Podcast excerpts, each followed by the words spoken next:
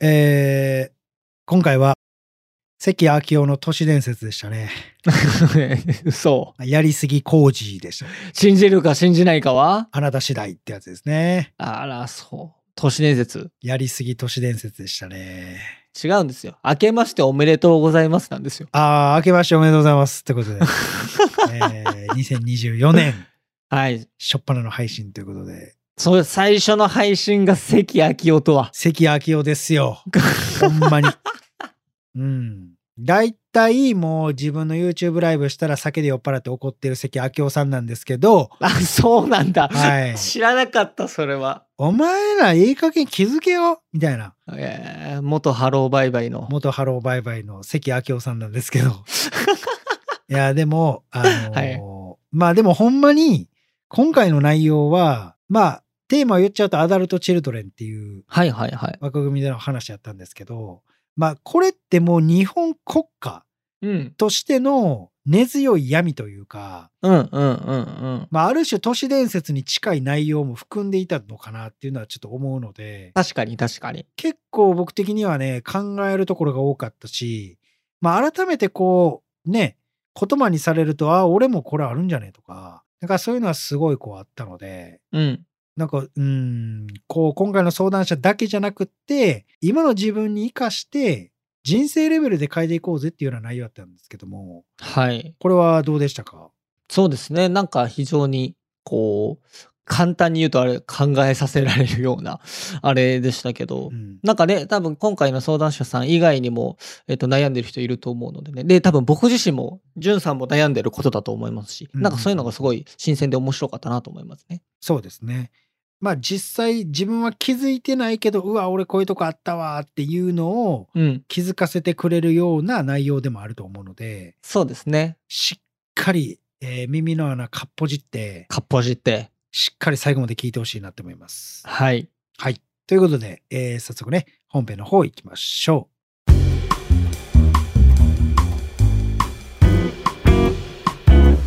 う。このポッドキャストは累計1万人以上の恋愛相談に乗ってきた TikTok クリエイタースーパージュンさんが全国の悩める人に真正面から向き合っていく人生リアリティートーク番組です。えー皆さんどうもプロタンです。違います。よろしくお願いします。ちょっと今、今話題の人あげないでくださいよ。セフレはリスト取って ます。よろしくお願いします。67番、キャバ嬢ケース。よろしくお願いします。ちょっと、はい怖いですよ、僕。プロタンだったら、 いやー、プロタンなんすよ。そうなんですね。やっぱまあでも、なんか、はい。可愛いなって思いますよね。ああ、そうですか。うん。セックスした人をリストにするという、ほんまにだから、経理課にいそうなはいはいはい。感じですよね。まあね、コレクション趣味の男性って多いですからね。うん。なんか、俺、こういうやつとやったんやで敵履歴を残したいというか。はいはいはいはいはい。なんかそういう性癖なんかななんかそれが自信になってるんかなおーまあでもそれが自信になってるっていうのがありそうですよね、なんかね。あると思いますよ。う。うんん。だからその、一回一回セックスしたことで、あ俺はこんだけの女性の大胆だみたいな。っうんうんうん。ていう優越感に浸るみたいな。はいはいはいはだいか。ら俺はそれはちょっとどうかなと思うけどね。はいはいはい。別になんかその、記録する習性はあっていいと思うんですけど、だからそれをこう、なんていう、自慢げに話してるのは気持ち悪いなと思うので、うんうんうん。まああの、ツイッターとかにいるナンパ界隈みたいなやつはもう全員ゴミだと思ってます。よろしくお願いしま す。早いな。よろしくお願いします。ちょ逃げるようによろしくお願いします。大体そのノウハウはブレインで売ってます。よろしくお願いします。いやじゃあ逃げるように。 いやいやいや、もう大嫌いです。まあね、そんな得意な人いないですからね、それはね。は。い。違う、スーパージューさんですよね。ああ、スーパージューサーです。よろしくお願いし ます。はいい。はい、構成作家の松原です。よろしくお願いします。はい。えーというわけで、えー明けましておめでとうございますということで、そうですね。明けましておめでとうございますです。えー2024年ということなんですが、はい。えーまあ、ここに至っては僕もオンラインコミュニティを、えー始めていきますので、はい。えーまた告知の方はさせていただくんですけども、えーそこはまたね、インスタグラム等々でご覧いただければなと思います。はい。はい。で、えー今年も頑張っていきたいんですが、はいはい。まずこう、今回の年始一発目の相談が、はい。ちょっとまあ特殊なそうですね。ご相談というのを聞いておりまして、えー早速ちょっと松原さんにえー呼んでいただきたいと思いますので、はい。はい、よろしくお願いいたします。はい。えー、ペンネーム、みーさんですね。みーさん、はい。はい。アダルト・チルドレン同士で結婚してしまったため、結婚後、どんどん各々のメンタル面が崩れていき、夫婦関係がボロボロになっています。うん。お互い相手が大事です。でも、まず自分を大切にできていないので、うまくいかず離婚間近です。うん。それでも支え合いたいと思うのですが、まずはお互いの成長のために離婚すべきなのでしょうかとのことです。あー、これは、まあ、端的にすごいいい相談なんですけど、そうですね。まあ、今回のこの相談の特殊な部分といいますか、うん。アダルト・チルドレンそうですね。うん。という、まあ、単語が出てきたんですけども、はいはい。アダルト・チルドレン。はい。これは、まあ、巷でというか世間で、えー最近よく耳にする言葉なんですけども、そうですね。ちょっとここを松原さんにまず調べていただいたということなんで、ちょっとこれを解説いただきたいんですけども。そうですね。えっと、アダルト・チルドレンってどういう人ということなんですけど、えっと、子供の頃に家庭内トラウマ、えー心的外傷ですね。うんによって傷つき、そして大人になった人たちを指します。うんっていうことらしいですね。はいはいはい。まあなんか今結構こう定義が曖昧というか、こう広がってきていろんな言い方、ただただ単純に子供っぽい大人のことを言うこともあるらしいんですけど、基本的にはまあ、えっ、と、幼い頃に親の虐待とか、えーアルコール依存の親を持つとか、なんかそういう方のことを指すそうですねう。ーん、なるほどね。で、えっ、と、まあ特徴みたいなのが一応なんか、えっ、と、専門書に書いてありまして、うん。まあ13個ぐらいあるんですけど、ちょっと、えっ、と、一旦全部読み上げますね。はい。 1、えー自分の考えや行動がこれでいいとの確信が持てない。うん。えー2、えー物事を最初から最後までやり遂げることが困難。うん。えー3、本当のことを言った方が楽な時でも嘘をつく。うん。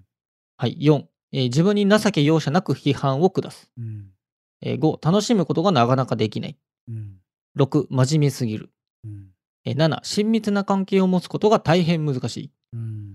えー8、自分にはコントロールできないと思われる変化に過剰反応する。うん。えー9、常に他人からの肯定や受け入れを求めている。うん。 10、自分は人とは違うといつも感じている。うん。 11、常に責任を取りすぎるか責任を取らなさすぎるかである。うん。えー12、過剰に忠実である。うん。えー13、衝動的である。えー他の行動が可能であると考えずに一つのことに自らを閉じ込める。っていう感じだそうですね。え、ごめんなさい。僕、アダルト・チルドレンですわ。これもうほとんど当てはまってますよ。 でもこれで言うと、それは結構当てはまる人多そうですよね。え、だって、うん。まあ、真面目すぎるとか、まあそうですね。うん。親密な関係を持つことが大変難しいとかあるし、自分にはコントロールできないと思われる変化に過剰に反応するし、はいはいはい、そうですね。うん。え、僕、ごめんなさい。アダルト・チルドレンでした。と、そうかもしれないですね、13はね。はい。え、松葉さんどうですかいや、僕は、まあ、まあ、なんか軽く該当しそうなところはありますけど、基本的には違うのかなっていう気はしますね。ええうん。ガチっすか真面目すぎるとかじゃないんですかまあ、真面目すぎるって言われたことはありますけどね、それ振られる時にしか言われたことないので、真面目すぎるというのは。ああ、なるほど ね。そうそうそう。ええまあ、何個かありますけどね。なんか容赦なく自分を批判するとか、はいはいはいはい。なんかそういうのはありますけどう、んなんか、それがどこまで、えーアダルト治療に該当するのかちょっとあんま分かってないかもしれないですね。はいはいはい。うん。なるほどね。まあ、こういう人たちがアダルト・チルドレンだという定義ということで話を、そうですね。えーしていきます。え、ジュンさん、ちなみにどういうところで自分がアダルトチルドレンかもしれないって思ったんですかえ、こんなんもうほとんどじゃないって思うんですけど。ああ、はあはあはあはあはあ、でもどうやろう ?1 番は違うね。2も違う。あ。あー自分の考えや行動がこれでいいって確信が持ってる。まあ、ひあの、妥協しちゃうってことですかね。わ、かんないですけど。そうですね。で、最後までやりたげることが困難みたいなところも違うと。いやこんなんやったらラジオやってないから今って感じです。まあそうですね。それはそうですね。うんうんうん。えー本当のことを言った方が楽な時でも嘘をつく。まあ、これはでもケースバイケースやからな。まあ、これはそうですね。うん。自分に情け容赦なく批判を下す。いや、結構俺自分に甘いからな。ああ、そうなんですね。あまあ厳しい時もあるけど、基本甘めなんで、うんうんうんうん。あ楽しむことがなかなかできないはあるかもしれん。あー、本当ですか。はい。え、それはこう、みんなで、いわゆる文化祭みたいなところにこうあのあんま参加しなかったみたいなことですかあーというか、そもそも、まず集団行動が苦手なんで、ああ、そうかそうかそうかそううか。ん、なんかこう、場を楽しむっていうよりかは、場を円滑にしないといけないという認識になっちゃうんで、ああ、はいはいはいはいはいはい。だから、まあ、いわゆるこう、バラエティ番組でいうとこの司会ポジションを意識してしまうというか、で自分を殺して他の人をこう盛り立てるというか、うん引き出すみたいなことが得意というか。まあ、引き出す、まあそうですね。だからこう、喋ってない人がいたら喋らせるように言ったりとか、どこまでこう、その突っ込んでいいのかとか、まあ、その場をこう盛り上げるための方向に道を示していくっていうことがあるので、はいはいはいはい。なので、なかなか純粋に楽しむっていうことはできないっていう感じかな。うんうんうんうん。うん。で、真面目すぎる。どうですか真面目すぎますよ、多分。いや、そうですね。僕もそう思いますね。うん。なんかもうこれやらなあかんみたいな、ずっとなっちゃうんで、はいはいはい。うんうんうん。真面目すぎるんやと思いますし、親密な関係持つことはほんま難しいですね。ああ、やっぱなんか今回のご相談のミーさんもここなんですかね。やっぱ結婚してなかなか難しいというのは。これはね、難しいと思うわ。ああ、やっぱそうなんですね。これ難しいっす。まあなんでかはわかりますけど。あーあ、それはなんでだと思いますあ、もうこれいいんすかはいはいはい。え、なんか、そもそもの話なんですけど、はいはいはい。このアダルトチルドレンっていう言葉が現代に今流行ってるだけであって、もともとずっとあったと思うんですよ。うんうんうん、そうですね。で、これは僕が昔動画でも言ったように、その子育てにおいて子供が子供らしく入れてあげるような環境を作ることが親の役目なんですよ。って僕は思ってて。はいはいはいはい。で、そうじゃなくなってるというか、うん。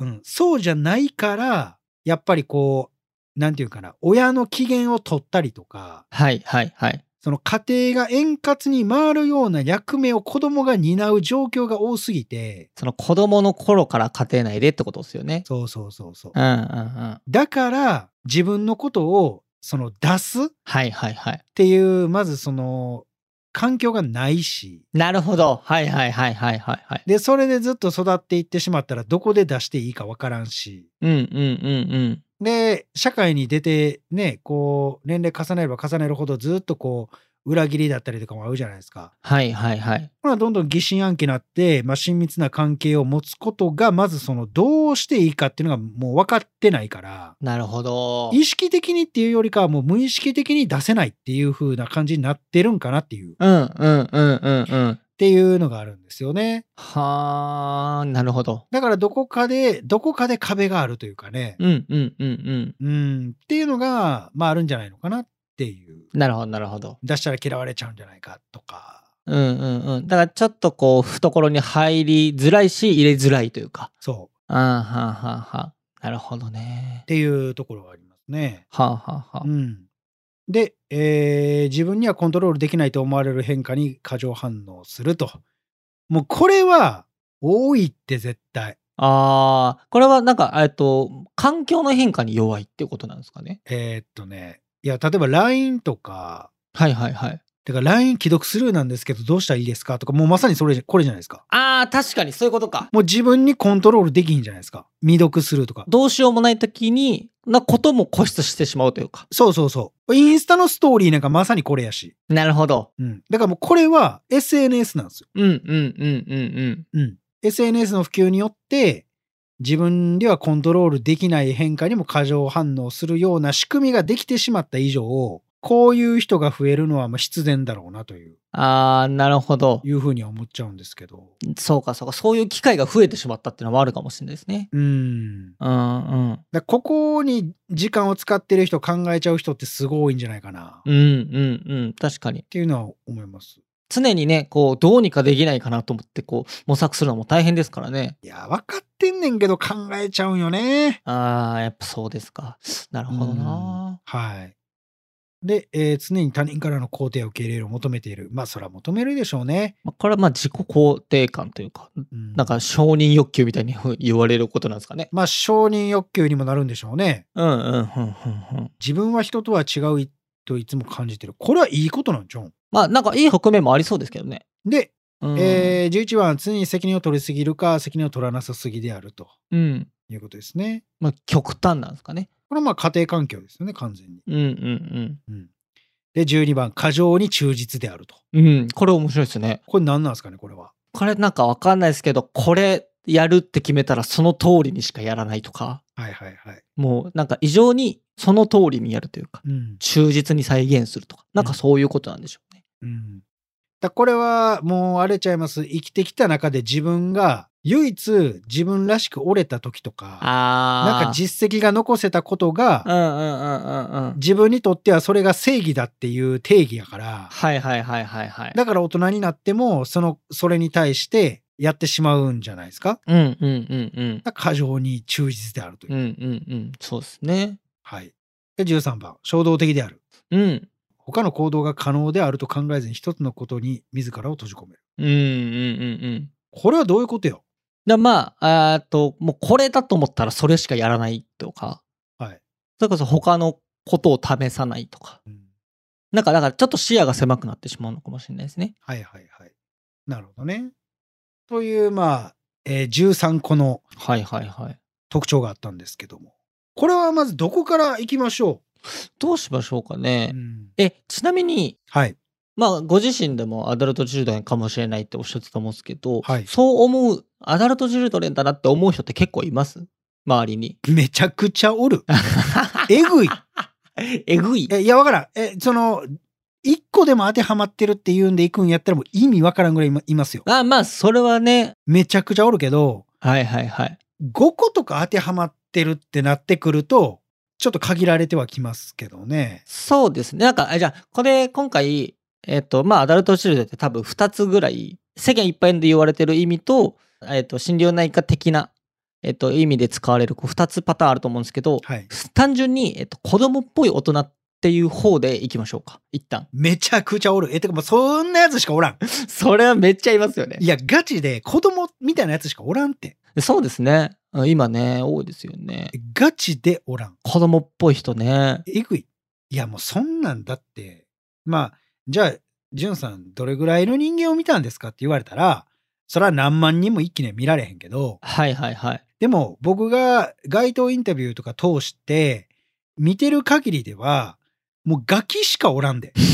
あこの人大人やなーって思う人、俺一人も見たことないもん。あ、本当ですか。ほぼ見たことないええー。はんはんはんはん。ですね。てかまあ、その大人の定義にもよるけど。うんうんうんうん。ちゃんと自分律してこうやってるみたいな人は、まあわからん。僕が違い方圏な街に行ってるから、違い方形な街。ん。東横みたいなとこ行っちゃってるから、確かに東横はちょっと違い方形ですね。だって東横で大人見つけろなんて無理ですよ。そんな、ウォーリーを探せるより難しいですわ。いや、難しいだろうでしょな。うん。そんな、そんなん無理ですわ。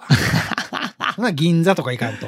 まあ、銀座もね、まあ、銀座行ったら、まあ、いるか。いるんじゃないですか確かに、確かに。うん、いますね。豊洲とか行かんとあかんのじゃん。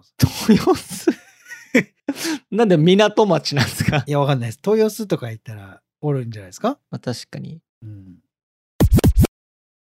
え、これどうですか逆にそのアダルトチルドレンやなっていう人出会ったことありますいいや、まあめっちゃ多いですよね。や、でしょうん、めっちゃ多いです、めっちゃ多いです。そんなやつしかおらへんやん。多分僕がそもそもそのお笑いの業界に結構いることが多いんで、そのお笑いをやってる人なんか大体 子供ですからね。え、それどういうことなんですかそれちょっと詳しく。だって人を笑わせたいって結構こう子供っぽい欲求じゃないですか。そうですね。え人から注目して面白いと思われたい。ただただそれだけをこう追求していくってうん。やっぱそれ自体が子供っぽいけどまあそれを突き詰めてるからかっこいいんだけどなとは思うんですけどうんうんうんなんかそもそもの衝動が子供だよなとかは思いますねうん。なるほどね。そうそうそうそうそうまあでも、どうなんですかね。まあこういう人が増えてきているっていうのは、まあ事実としてあるのかなとは思うんですけども、そうですねなんでこれそもそも増えてるんでしょうねっていう。ことですよね。やー、どうなんですかね。僕は、これはもうエンタメの多様化と、はいはいはい。まあ、単純に日本の教育制度にあるんじゃないかなって思うんですけど、はあはあはあはあはあはどうでしょうあそれはど、どういうことですかエンタメっていうのは。エンタメの多様化っていうのは、要は、もう楽しすぎることが多いんですよ。はいはいはいはいだか。らこの番組でも言ってるけど、多分ネットフリとかそうやし、うんうんうんうん。だからいっぱいあるじゃないですか。スマホのゲームアプリとか。はい。で、依存先が増えすぎて、もう自分の感情が、こう、すごく持ってかれるうんうんうんうんので、例えば結婚して家庭を持っていたとしても、なんかちょっと嫌なことがあったら、ツイッターで悪口言って不倫うん。するとかあ、ーはいはいはいはいはい。マッチングアプリでスワイプしまくってチンコ刺すとか、 シンコは刺す。 もうゲームアプリに課金し、シンコを刺す。ちあんま聞いたことない表現。 いやいや、チンコ刺すんですよ。チンコ刺したりとか、はいはいはい。えーゲームアプリに課金しまくるとか、だからそういうのが多すぎて、その、いわゆる自分が本質的に向き合わないといけない過程っていうものに対して、顧みない人種が多いんじゃないかなって思うんですよ。なるほど。あーあーあーあーそう自分の欲求に忠実すぎるというか、はいはいはいはい。うん。でやっぱりそこが強すぎるんで、うんうんうん。だからそれなんじゃないかなっていうか、ああ、なるほど。そうかそうか。ああ、だから、その子供に、まあ例えば子供とかがいらっしゃったら、そこに対しての意識が散漫になってしまうというか。うん。ああ、で、それで、こう、その人自身も、そのお子さんが成長した時も、ここアダルトチルドレンっぽくなってしまうみたいなことなんですかね。うん。そう。あははははは。例えば今の世の中でじゃあ教育ってなったとしても情報だけで教育をするっていう観点で見るんやったらうんうん。 YouTube 見てって言ったら終わるじゃないですか。そうですね。うんうんうん。でも子供が親から教わることっていうのは情報だけで処理しきれないことってあるじゃないですか。例えば人との関わりだったりとかはいはいすごく人間的なところの学びがいるでしょはい。でも今果たしてそれちゃんと濃く色濃くやってるかって言ったら多分やってないと思うんですよね。いやー、はいはいはいはいはい。うん、例えば物を買ってあげてればいいわとかはいはい。もうスマホ1台あげときゃ楽しいやろみたいな。はいはい。ほなそれを与えることによって子供は絶対楽しいじゃないですか。無料でも YouTube とかめちゃくちゃ見れるんやから。っはいはい。てなったら子供は子供で遊んでいるから親としては満足したなっていう認知になるじゃないですか。はいはい。じゃあ子供がす一人遊びでそれをやっていて満足しているということは俺らの時間も自由に使えるよねってなるじゃないですか。っうんうん。てことは親子関係の時間が捻出できなくなると。っはいはいはいはいはい。てなったらどんどんどんどんそこに溝が深まっていきますよね。あー、うんうんうんうんうん。だから仮面家族じゃないですけど。はいはいはいはいはうんい。でっていうね。なるほどなだからそういう状況があるからまあなかなかそう自分の気持ちが言えなかったりとかー。うんうんうん。そういうことの学びがそもそもないから無理やし、うん。でしかも、しかもここで、なんせ家庭でそれがやばいのに、うん。学校行ったら、同調圧力で何も言われへんっていう、うんうんうん。もう超最悪な環境なんで、はいはいはいはい。何か言えば、なんとか杭打たれるみたいな言うじゃないですか。出る杭は打つみたいな。はいはいはいはいはい。うん。だから、周りに合わせてしまって何も言えない。うん。で、学校の教育だって別に発言権を持たせられて言うわけでもないし。うんうんだから、そういうことになってるんじゃないかなってうんうん。なるほどねいう話なんですけどね。はいはいはいはい。いやー、なんかすごい、すごいわかるのが、うん。その、まあなんかそれこそ YouTube 見とけば、情報だったらいいじゃんっていう、あれあったと思うんですけど、うん。で、なんかめっちゃその通りだと思ってて、うん。その本当に学校とか行く必要ないなとか思うんですけど、うん。。その、ちょっと前に話題になった、不登校でもいいじゃないの精神あるじゃないですか まあ、ユタボンですかね。ユタボン、はいはいはい。少年冒険家のはい。ユタボン。はい。なんか、本当その通りだなとか思うんですよ。まあね、確かにそうだなとか思うんですけど、合理的に言ったらそうですからね。あ、そう、そうそうそうそう、め、めちゃくちゃそうなんですけど、なんか合理う的ん。なものって、やっぱ相当いろんなものが削られてるなっていうふうに思ってて、いや、めっちゃ削られてますよ。営利がすごいもん。あ、そうそうそうそう。だから、それこそ、その無駄なところにこそ真髄がある人生の方がいいよなとか思いながら日々生きてますね、なんかね。いやー、哲学的や。哲学的や。そう。だってそんなん言うんやったら、うん。友達と遊ぶ時間とかマジで無駄やもんねって。そうそうそうそうそうそう。何の生産性もないですしね。何の生産性もないけどっていう。うん。うん。生産性ないところの方が楽しかったりしますけどね、やっぱね。そうそうそうそう。でも、多分、ユタボンとかっていう若い年齢の時って、何もかもが初めてなんで、別に今僕らのそういう言葉を聞いても、はあ、何がってなると思うんですよ。はいはいはいはい。まあ、そりゃそうですよねで。も大人になって、いろんな社会を経験してきて、で、ふと何かあった時に立ち返った時に、はい。ああ、あの時になんか友達と見た夕焼けとか、なんかああいうのが俺の幸せだったんじゃないかなって振り返る時が来ると。はいはいはいはいだか。らそういう時にすごく自分の感情と向き合えるうんうん。時が来るから無駄なことが一番本当は自分にとっては価値のあったものなんじゃないかって気づく時が来るけど、はいはいはい。そんな小学生とか中学生にそれ言ったってわかんないっすよね。 わかんないですよね。でもやっぱそういう大人が増えてるのかもしれないですよね。効率主義とかね。そういうのが流行ってることを考えるとね。これはでももう止められへんと思いますよ。いやー、僕もちょっと難しいと思いますね。だっておお金はそっちの方が稼げるんだから。そっちが稼げるし、うん そうそうそうそうそうそうう。ん、合理的でしょうね。うんうんうん。ほんまにね。だと思いますよね、やっぱねう。ん、だからやっぱりそこはすごい二極化するのかなっていうのはあるんですけど、うん。うん、そうですね。え、で、その上で、はい。そのミーさんのご相談だと思うんですけど、はいはいはい。そのアダルトチルドレン同士で結婚してしまって、うん離婚寸前だとをっていうことなんですけど、うんこれなんでうまくいかないんですかねアダルト・チルドレン同士だと。まあ、だから、建前で付き合ってるからじゃないんですかね。ああ、はんはんはんはんはんはん。建前で付き合ってるし、例えば SNS お互いチェックしまくるとか、ああ、そうかそうかそうか。 GPS うん。監視してるとか、アカウントをお互い共有してるとか、なんかやってるんじゃないですか。ああ、はんはんはんはんはん。で、話し合いもできてないとか、はいはいはいはいはいって。いうことなんじゃないですか。うんうんうん。うん。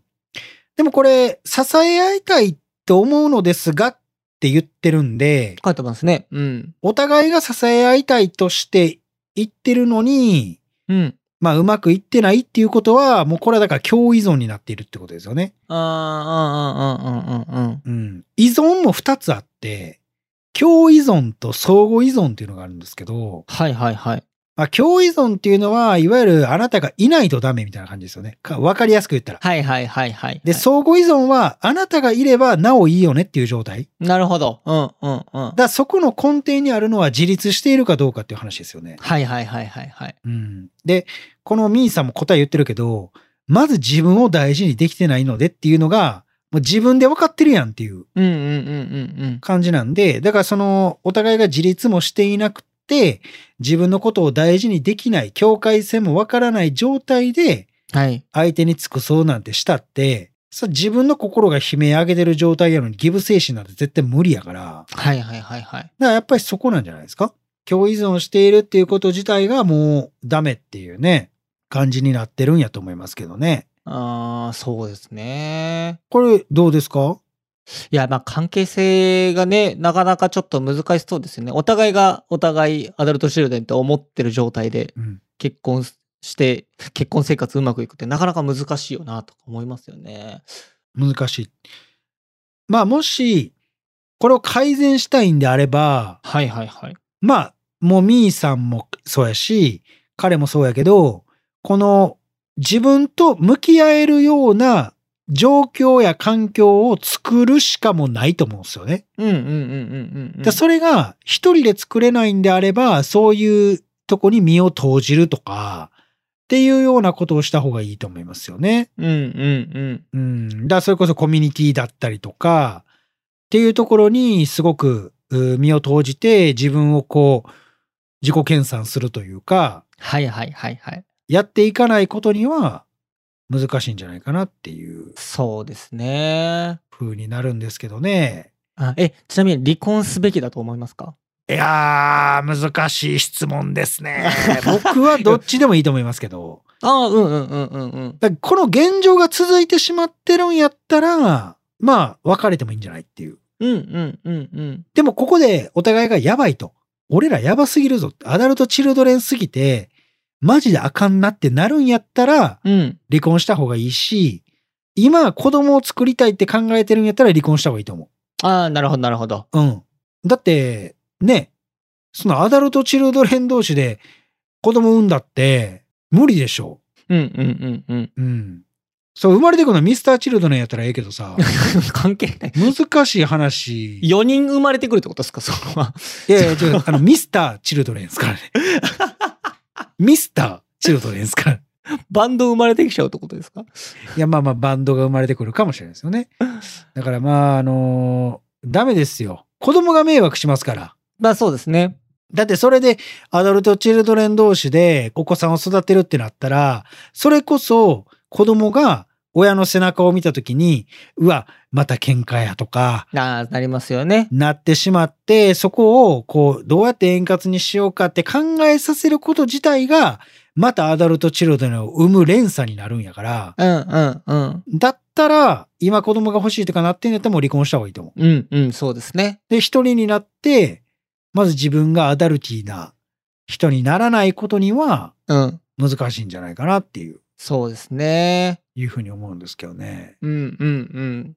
じゃあその辺を見て、やっぱり離婚すべきなのかどうか判断するってことですかね。いや、と思いますよ。うんうんうんうん。だから、なもうこれ危ないですけどね、結構この、ほんまに自分がアダルトチルドレンだって認めてしまうぐらいやばいんやったら、宗教とかハマりやすいかもしれんけどね。ああ、でもそうかもしれないですうね。んうん、ありますね、その可能性は。特定の思考にね、こう行っちゃうというかね。うんうんうん。だからそれこそ自分の考えや行動がこれでいいのか確信が持てないといううんうん。ところから来ますから、そうですね。うん、だったらまずは一人の状態で自立っていうところを目指さないとうんうんうん。結婚生活っていうかもう人生がきついんちゃうっていうそうですね。うんうんうんうん。感じですこれいかがですかいや、そうですね。なかなか、それこそ結婚生活だけじゃなくて、まず自分を大切にした上での相手を大切にするだと思うのでね、その順序が、そのまず根底ができてないとなかなか難しいのかなっていう気はしますよね。難しいですね。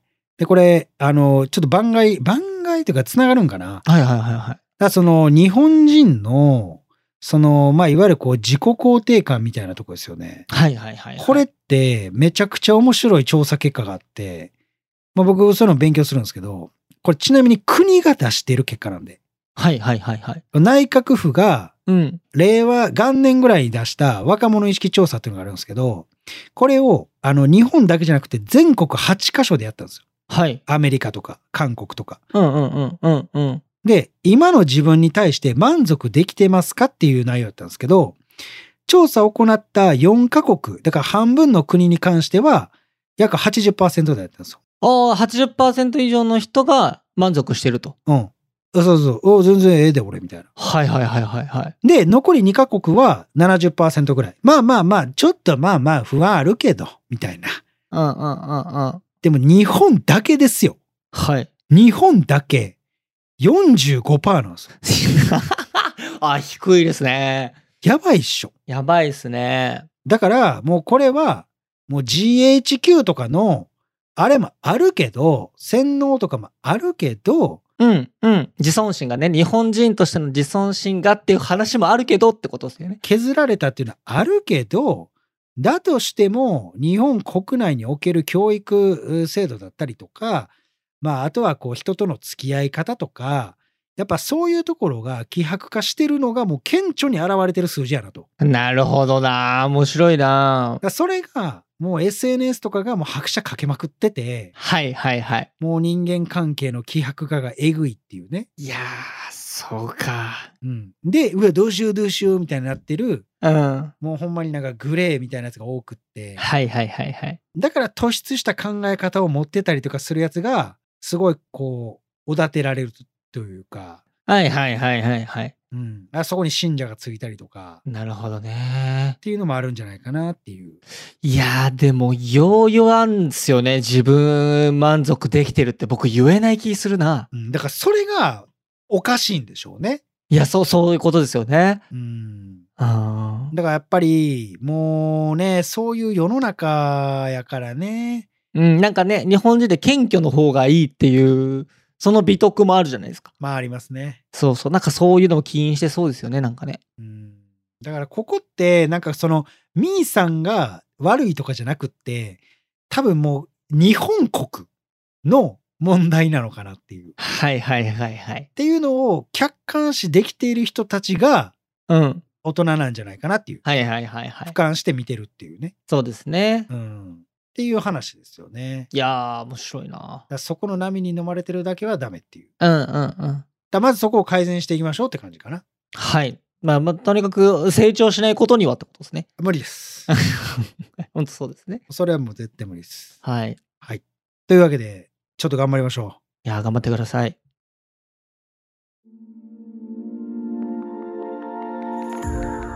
このポッドキャストは恋や人生に悩むあなたからのメッセージを募集しております。概要欄にあるフォームから送ってください。そしてね、この番組が面白かったという人に関しては番組フォローと高評価、そして SNS での感想もお願いいたします。ハッシュタグお悩みバーをつけてつぶやいてください。ひらがなと漢字でお悩み、カタカナでバーです。そしてね、このポッドキャストに出演してくれる方っていうのも募集してます。直接こう僕に相談したい、生で詳しく聞いてほしいという方は、概要欄のフォームに出演可能と書いて送ってください。当日はね、ズームでの収録になりますので、顔出しなどはないです。えそしてね、えスタッフの方から連絡がえ来るかと思いますので、連絡の取れるメールアドレスのね、記載の方もお願いいたします。えーぜひぜひね、待ってますんで、お願いいたします。お願いします。で、えー1対1の、えー相談とかもやってますので、まあ、それに関してはポントっていうところでやってますんで、そちらでお願いします。で、えーインタビューも撮影やってますので、まあ、そちらに関しては毎週土曜日に、えー大阪の難波の引っ掛け橋っていうところで、19時、まあ、7時から7時半ぐらいからね、やってますんで、またお待ちしておりますんで、来てください。はい、えーそれではね、また次回お会いいたしましょう。さよなら。